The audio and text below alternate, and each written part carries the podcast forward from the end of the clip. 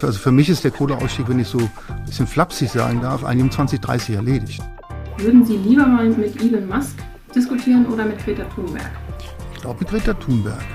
Die ist noch lernfähiger. Mhm. Nee, ich will auf der Hütte ankommen, schönes Bier trinken, der Sonne liegen, die Blumen angucken und die Wolken und da fühle ich mich wohl bei.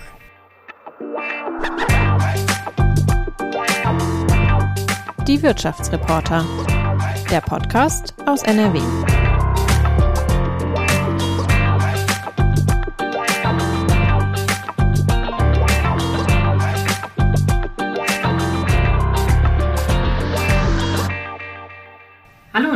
Willkommen zu einer neuen Folge von Die Wirtschaftsreporter.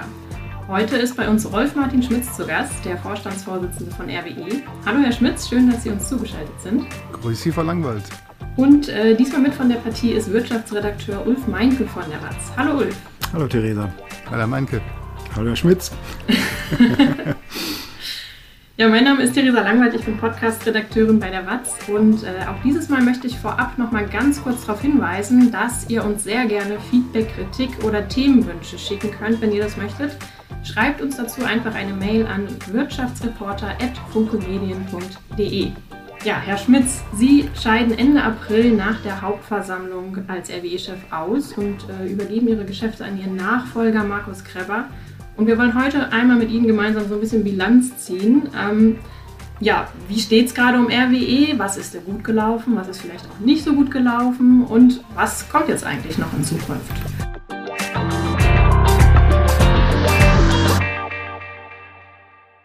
Und meine erste Frage an Sie wäre da einmal, wenn man so 35 Jahre lang im Geschäft ist, zwölf Jahre davon bei RWE und dann aufhört, was machen Sie an Ihrem allerersten freien Tag? Also das ist jetzt ganz lustig. An meinem allerersten freien Tag fahre ich nämlich in den Tagebau, weil ich noch nie auf dem Bagger war. Und da haben Ach. die Kollegen mich zum Abschied eingeladen, einmal auf den Bagger zu kommen.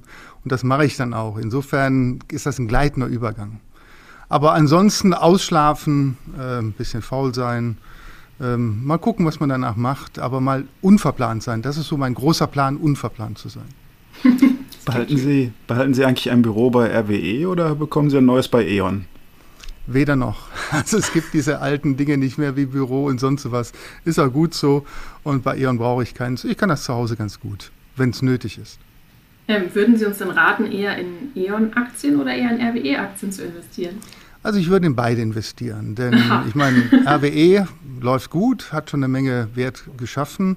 Ähm, E.ON holt auch sicherlich irgendwann mal auf. Daher beide Geschäftsmodelle sind gut und das war der Sinn der Transaktion, noch die wir gemacht haben, dass es für beide Situationen, für beide Unternehmen eine gute Ausgangslage ist. Ach, fühlt sich das vielleicht manchmal ein bisschen komisch an. Sie scheiden jetzt als RWE-Chef aus und ähm, haben dann ein E.ON-Aufsichtsratsmandat. Ähm, Sie sind ja irgendwie doch auch ein, insbesondere ein RWE-Mann. Ne? Und dann jetzt äh, ausgerechnet bei dem äh, Nachbarn äh, dann weiter aktiv zu sein. Wie fühlt sich das an? Also sehr gut, denn das ist toll. Ich bin gar kein RWE-Mann, sondern ich bin eigentlich ein E.ON-Mann. Ich habe mal 1988 bei der FEBA angefangen äh, nach zwei Jahren Kraftwerksingenieurtätigkeit und war dann 18 Jahre im damaligen Feber, später E.ON-Konzern tätig. Daher länger als bei RWE.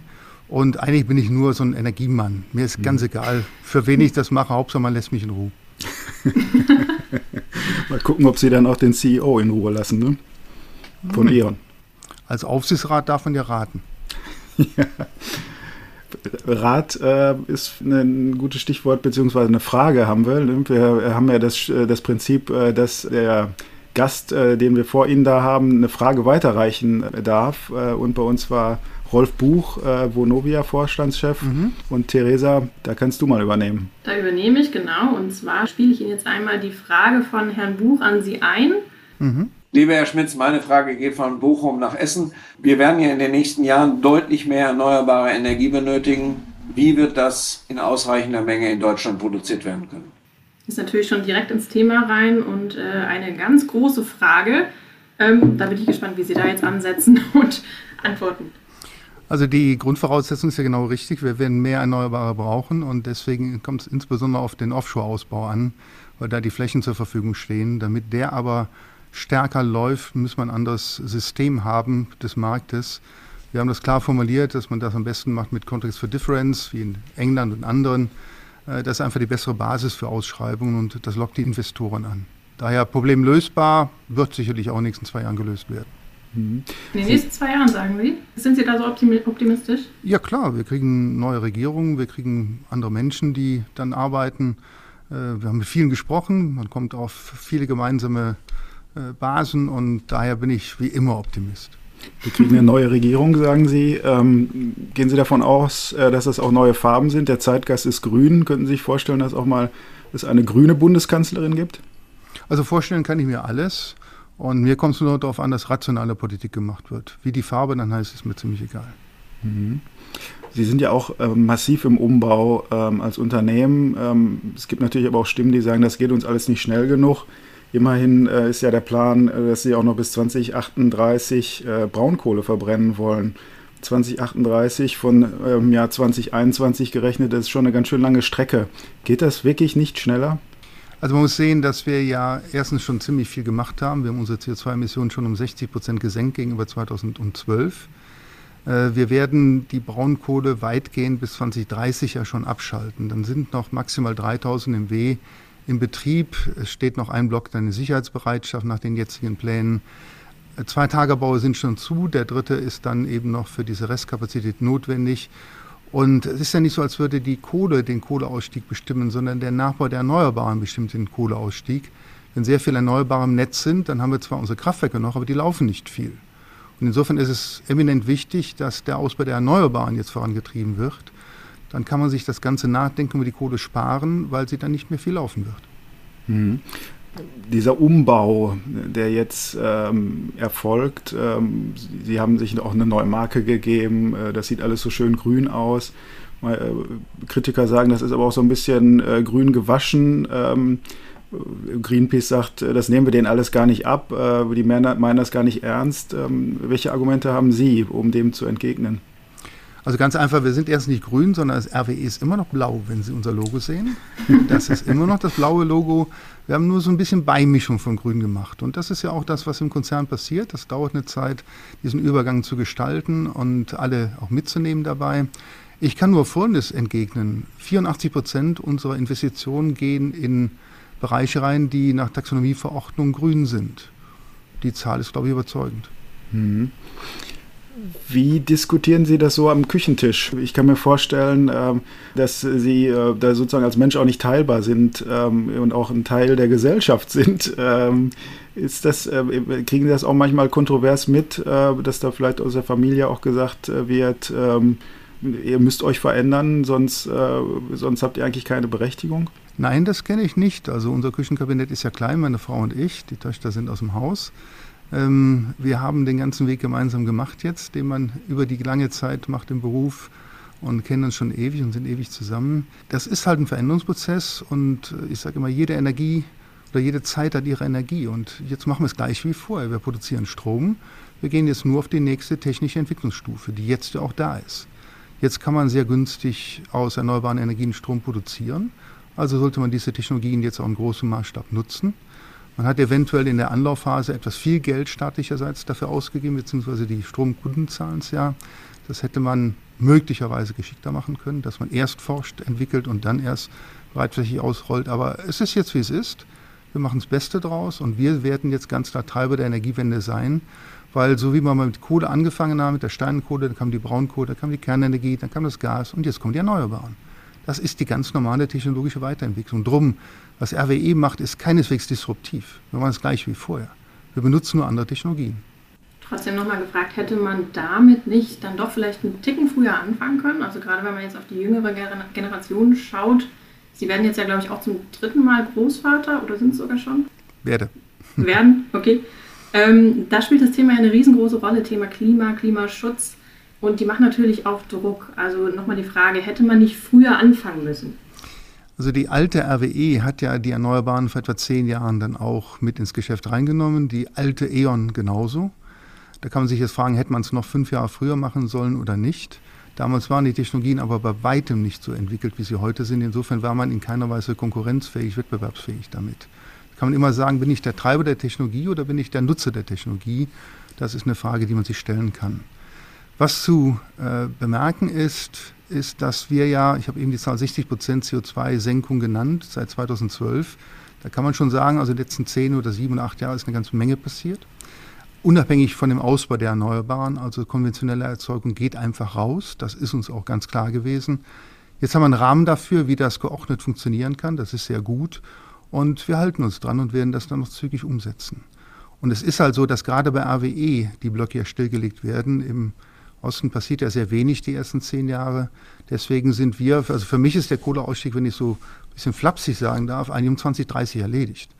Alles, was danach kommt, ob das dann fünf Jahre sind, acht Jahre sind oder was es ist, spielt CO2-mäßig keine Rolle mehr könnte man sagen, RWE liefert die Gesellschaft, die die Gesellschaft äh, möchte. Ähm, und ähm, sie sind da sozusagen so ein bisschen auftragsfertiger. Also es gab ja auch mal eine Phase, äh, da hat eine Bundesregierung gesagt, wir müssen die Laufzeit der äh, Kernkraftwerke verlängern. Äh, Kernenergie ist die die wahre Ökoenergie. Ähm, es gibt auch beispielsweise Bill Gates, ähm, der sagt, wir brauchen Atomkraft. Ähm, in Deutschland nicht darstellbar. Also die Kernkraft in der heutigen Form ist eine enorm komplexe Technik. Und äh, man hat dies gut nutzen können vor 30, 40 Jahren, gebraucht auch, um eben in Bereichen, wo ich mit der Primärenergie nicht so gut hinkam, mit der Kohle und auch mit dem Gas, um die wirtschaftlich zu entwickeln. Insofern hat sie einen großen volkswirtschaftlichen Nutzen gehabt. Man kann es zum Beispiel in Süddeutschland ganz klar ablesen. Aber auch da ist die Zeit darüber hinweggegangen. Die Kernenergie hat den Nachteil, dass sie sehr komplex ist, dass sie kompliziert ist Sie ist eine echten, echte Spitzentechnologie, aber sie hat halt auch ein unglaubliches inhärentes Risiko, was nicht zu leugnen ist. Man kann nur versuchen, dieses Risiko bestmöglich zu bewältigen. Insofern die Generation der Reaktoren, wie wir sie heute haben, ist aus meiner Sicht nicht mehr wettbewerbsfähig und auch technisch überholt.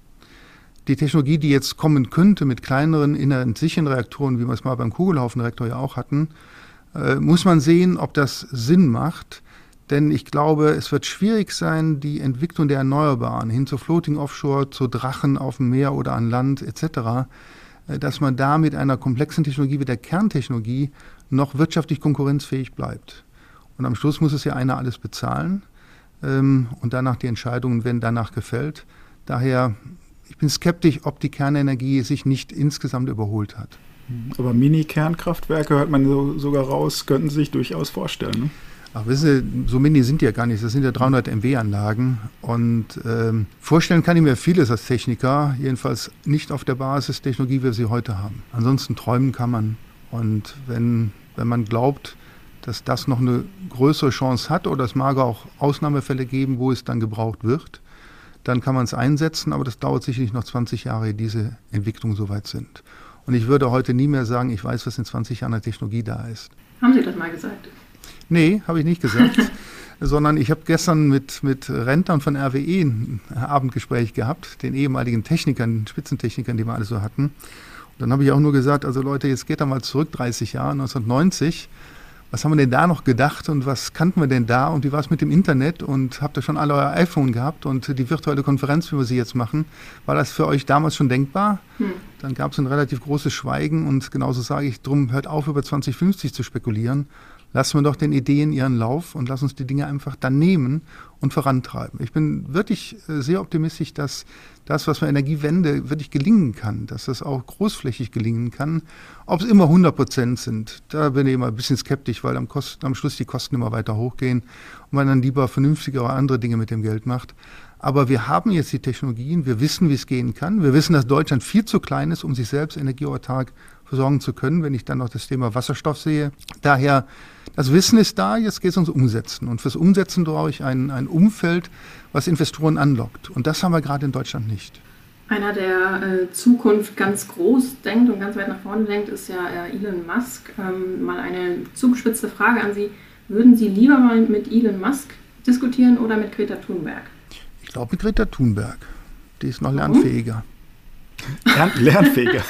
ja, vielleicht hört sie mehr zu, weil ich glaube, bei Elon Musk, der ist mehr auf Sendestatus eingestellt als auf Empfangsstatus. Und das ist immer so langweilig, wenn immer nur einer sendet.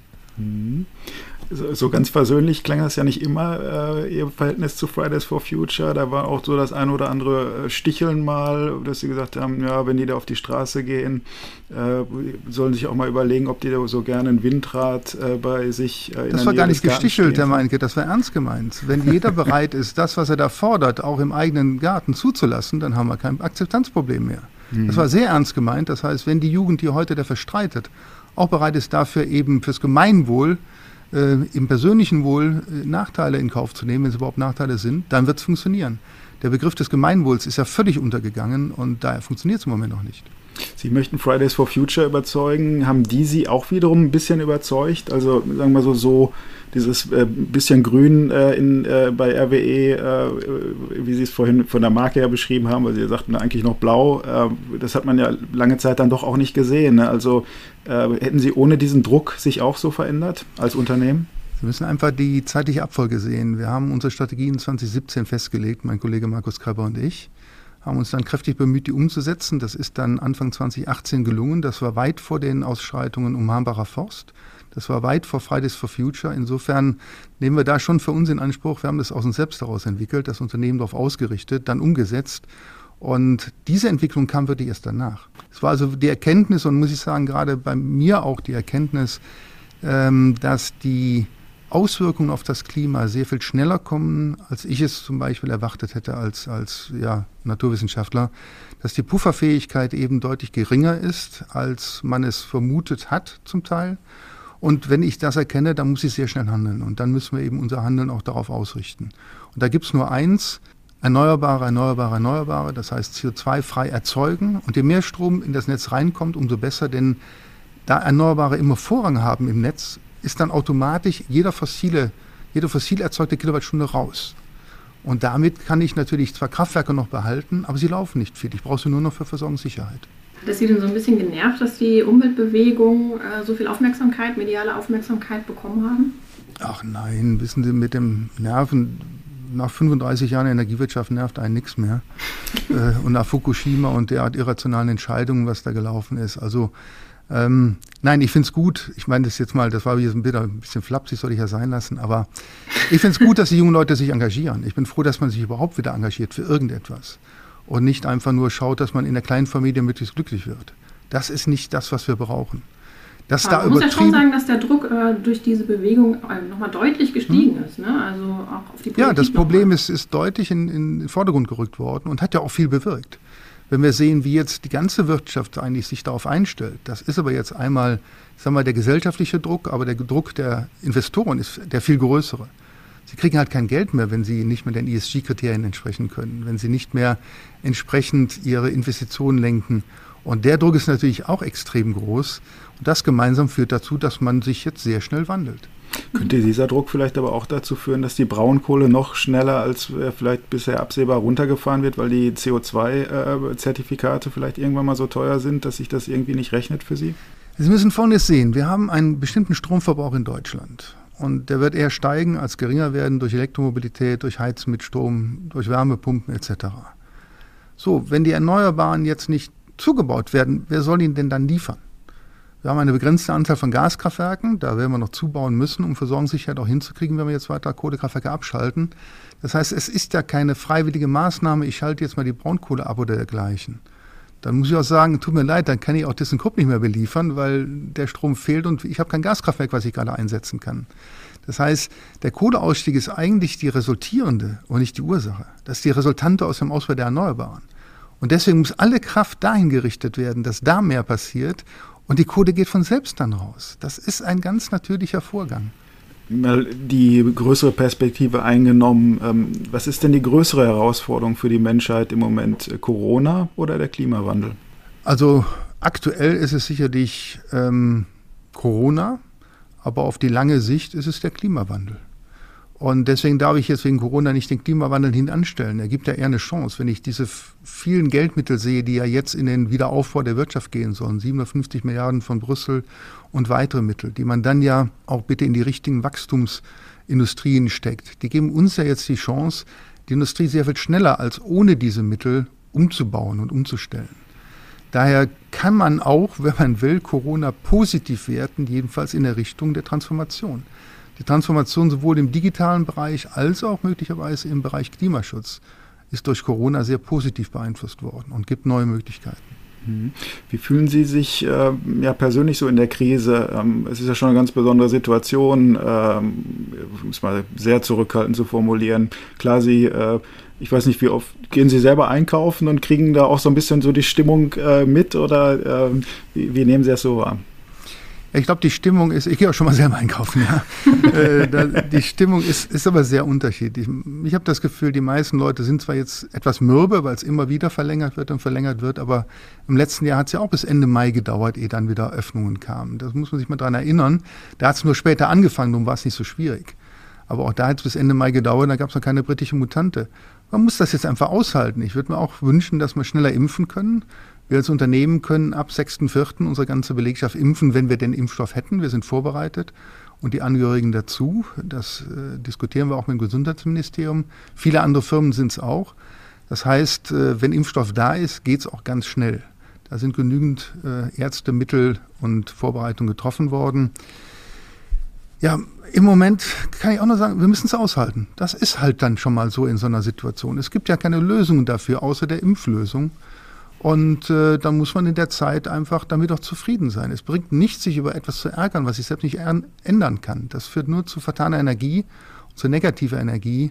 Und dazu bin ich viel zu sehr Rheinländer, als dass ich das zulassen könnte. Stellen Sie sich vor, kein Karneval. Nächstes Jahr muss es wieder kommen. ja, wie haben Sie das dieses Jahr überlebt?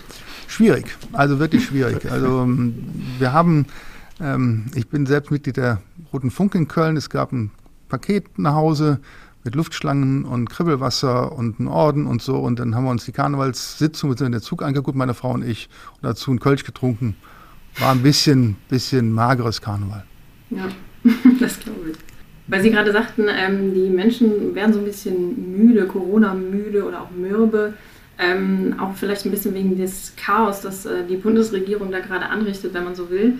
Äh, die Bundeskanzlerin hat am 24. März ja ähm, tatsächlich auch zugestanden, sie habe einen Fehler gemacht und sich dafür entschuldigt, als sie die sogenannte Osterruhe dann doch wieder zurückgenommen hat. Ähm, haben Sie denn auch schon mal in Ihrer Amtszeit einen großen Fehler gemacht und mussten den zurücknehmen? Ja, äh, mit Sicherheit mehrere. Aber mir ist natürlich in Erinnerung, dass ich gesagt habe, der Hambacher Forst muss fallen, sonst können wir mit dem Tagebau nicht weitermachen.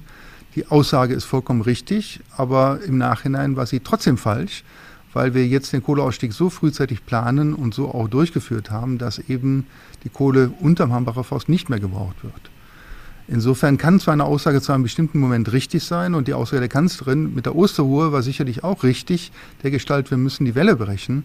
Aber dann gibt es andere Umstände, die dazu führen, dass eben eine richtige Aussage nicht durchgehalten werden kann oder auch in eine andere richtige Aussage überführt wird, dass sie eben gesagt hat, es funktioniert nicht, ich kann es rechtlich nicht durchhalten. Und wir festgestellt haben bei den Verhandlungen zum Kohleausstieg, es geht auch anders.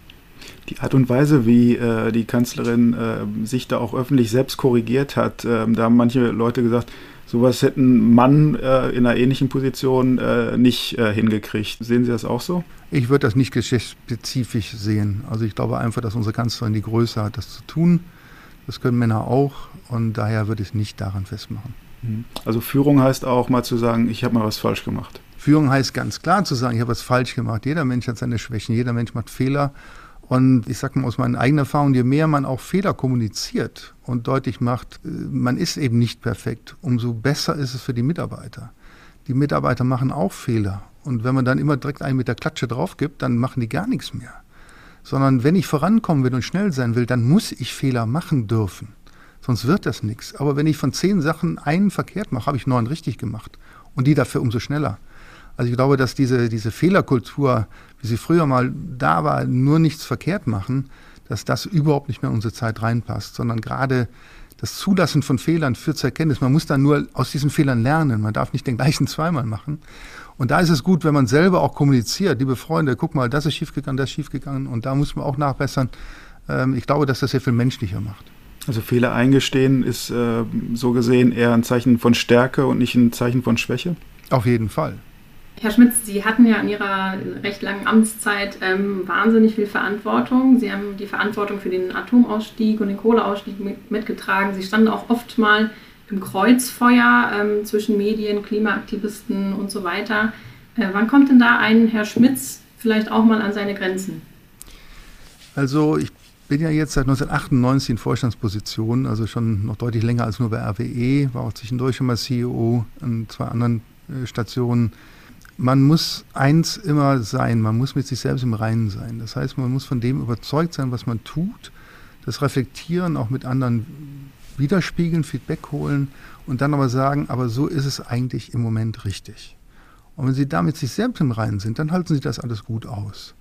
Weil wenn Sie das nicht sind, müssen Sie es ganz schnell ändern. Denn wenn Sie mit sich selbst uneins sind, dann müssen Sie es ändern. Das, denn sonst hören Sie nur noch auf das, was auf Sie einprasselt. Und das funktioniert nicht, sondern da muss man seine Linie finden. Und da ist es gut, wenn man gute Partner hat, wenn man ein gutes Umfeld hat, wenn man auch Kinder hat, die einem schon mal eine Reflexion geben, wenn man sie um Rat bittet. Und äh, das erdet dann immer ganz schön.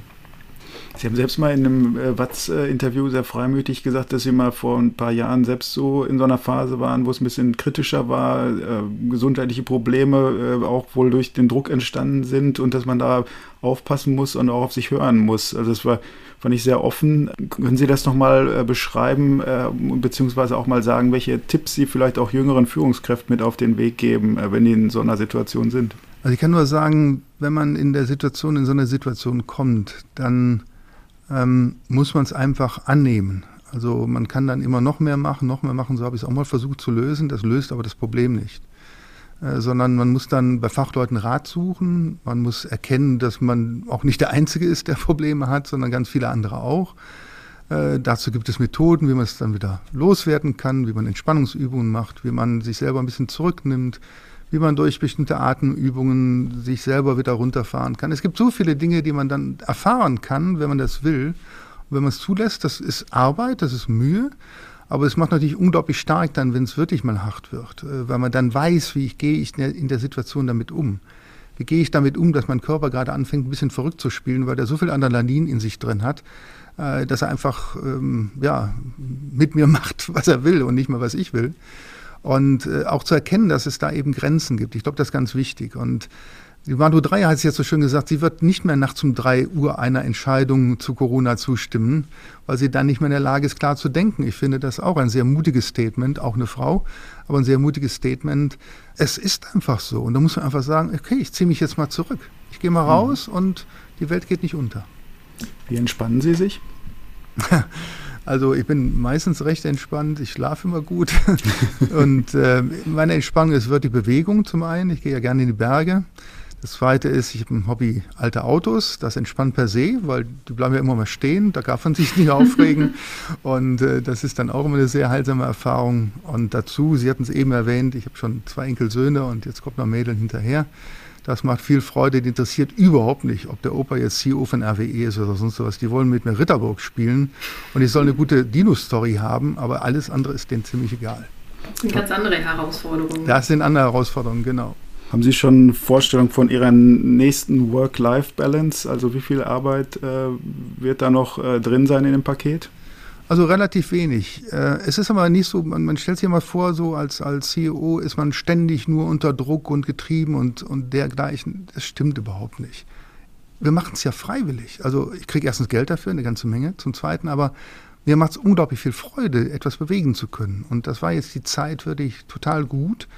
Und wenn man eben den Eindruck hat, das geht so nicht, dann muss man aufhören damit. Aber ich hatte immer meine Zeit auch mit der Familie, mit den Kindern, mit meiner Frau. Wir haben unsere regelmäßige Ferien gemacht und eine Menge privat unternommen. Unser Freundeskreis, den gibt es immer noch. Ich wohne ja auch immer noch in dem Ort, wo ich geboren worden bin, was auch eine Menge ausmacht. Und meine Frau genauso.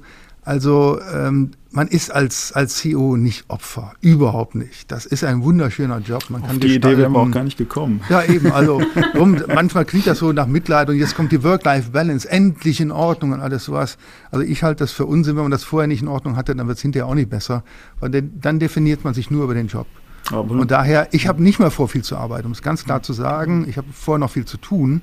Aber es ist ja immer die Begrifflichkeit, was ist Arbeit? Ich finde auch jetzt nicht, dass es so viel Arbeit ist. Mir hat es immer Freude bereitet. Und wenn es zum Hobby wird, umso schöner. Aber mach noch ein bisschen Aufsichtsrat weiter an ein paar Stellen. Aber ansonsten ein bisschen mehr wieder Musik, ein bisschen mehr Kunst. Also so die Interessen noch mal mehr ausleben. Aber über das E.ON-Aufsichtsrat-Mandat hinaus äh, noch ein paar andere kann schon sein. Ich habe schon andere Mandate. Ich bin im TÜV Rheinland zum Beispiel im Aufsichtsrat drin und äh, das ja, aber sehr in Maßen. Ich will eben nicht mehr verplant sein. Sie haben ja den Vorteil, dass Sie mit dem Namen Schmitz vielleicht auch ganz gut abtauchen können. Ne? Das war schon immer so. Also versuchen Sie mich mal zu finden. Ne? Insbesondere wenn es zur nächsten großen Wanderung aufgeht. Äh, was ist denn da Ihr, Ihr Plan für die nächste Wanderung? Haben Sie schon einen? Ja, erstmal muss ich wieder ein bisschen fitter werden. Und äh, ich habe mir letzte Woche noch meinen Meniskus operieren lassen müssen. Äh, das äh, geht aber jetzt schon wieder ganz gut. Und damit ich eben dann auch im Mai, Juni wieder richtig in die Berge rein kann. Aber ich bin ein Bergwanderer. Also ich muss mal wieder Fitness trainieren. Fünf Kilo müssen auch runter, die von Corona übrig geblieben sind. Also langsam anfangen. Ich betreibe nie Leistungssport. Ich setze mir auch nie Ziele, die ich unbedingt erreichen will. Es gibt ja dann so Menschen, die wollen dann irgendwann einen Marathon laufen oder so. Nee, ich will auf der Hütte ankommen, schönes Bier trinken, in der Sonne liegen, die Blumen angucken und die Wolken. Und da fühle ich mich wohl bei. Bloß kein Freizeitdruck. Also das braucht kein Mensch. Okay. Ulf, ich weiß nicht, hast du noch eine Frage, die du noch loswerden möchtest? Oder? Ich glaube, wir haben das gefragt, erstmal, was wir fragen wollen. okay. Herr Schmitz, haben Sie noch eine Frage an uns? Beziehungsweise ich weiß, dass Sie noch eine Frage an äh, den nächsten Gast äh, haben, den wir im Podcast haben werden. An die Frau Zimmer von Verdi. Ja. Genau, mit der möchten wir ähm, ja, über die aktuelle Situation im Handel sprechen, die ja auch alles andere als einfach ist und ähm, auch über die neue Tarifrunde, die es dann da Ende April geben wird. Schießen Sie gern los. Ja, ich habe weniger dazu eine Frage, sondern eher, was lernen die Gewerkschaften aus der Pandemie? Das wäre meine Frage, weil sich unsere Arbeitswelt massiv in kurzer Zeit verändert und das bedeutet auch Veränderungen an der Seite, auch was Mitbestimmung betrifft. Ja, absolut. Okay, prima, das nehmen wir gerne mit und äh, am 23. April gibt es dann hier im Podcast die Antwort. Gut, höre ich gerne zu. Schön. Ja, wir hoffen auch, dass äh, unsere Zuhörerinnen und Zuhörer dann wieder dabei sind und äh, ansonsten bedanken wir uns an dieser Stelle jetzt ganz herzlich bei Ihnen, Herr Schmitz, für Ihre Zeit und äh, für das sehr nette Gespräch mit Ihnen. Danke. Vielen Dank. Ciao. Tschüss. Tschüss. Ein Podcast der Walz.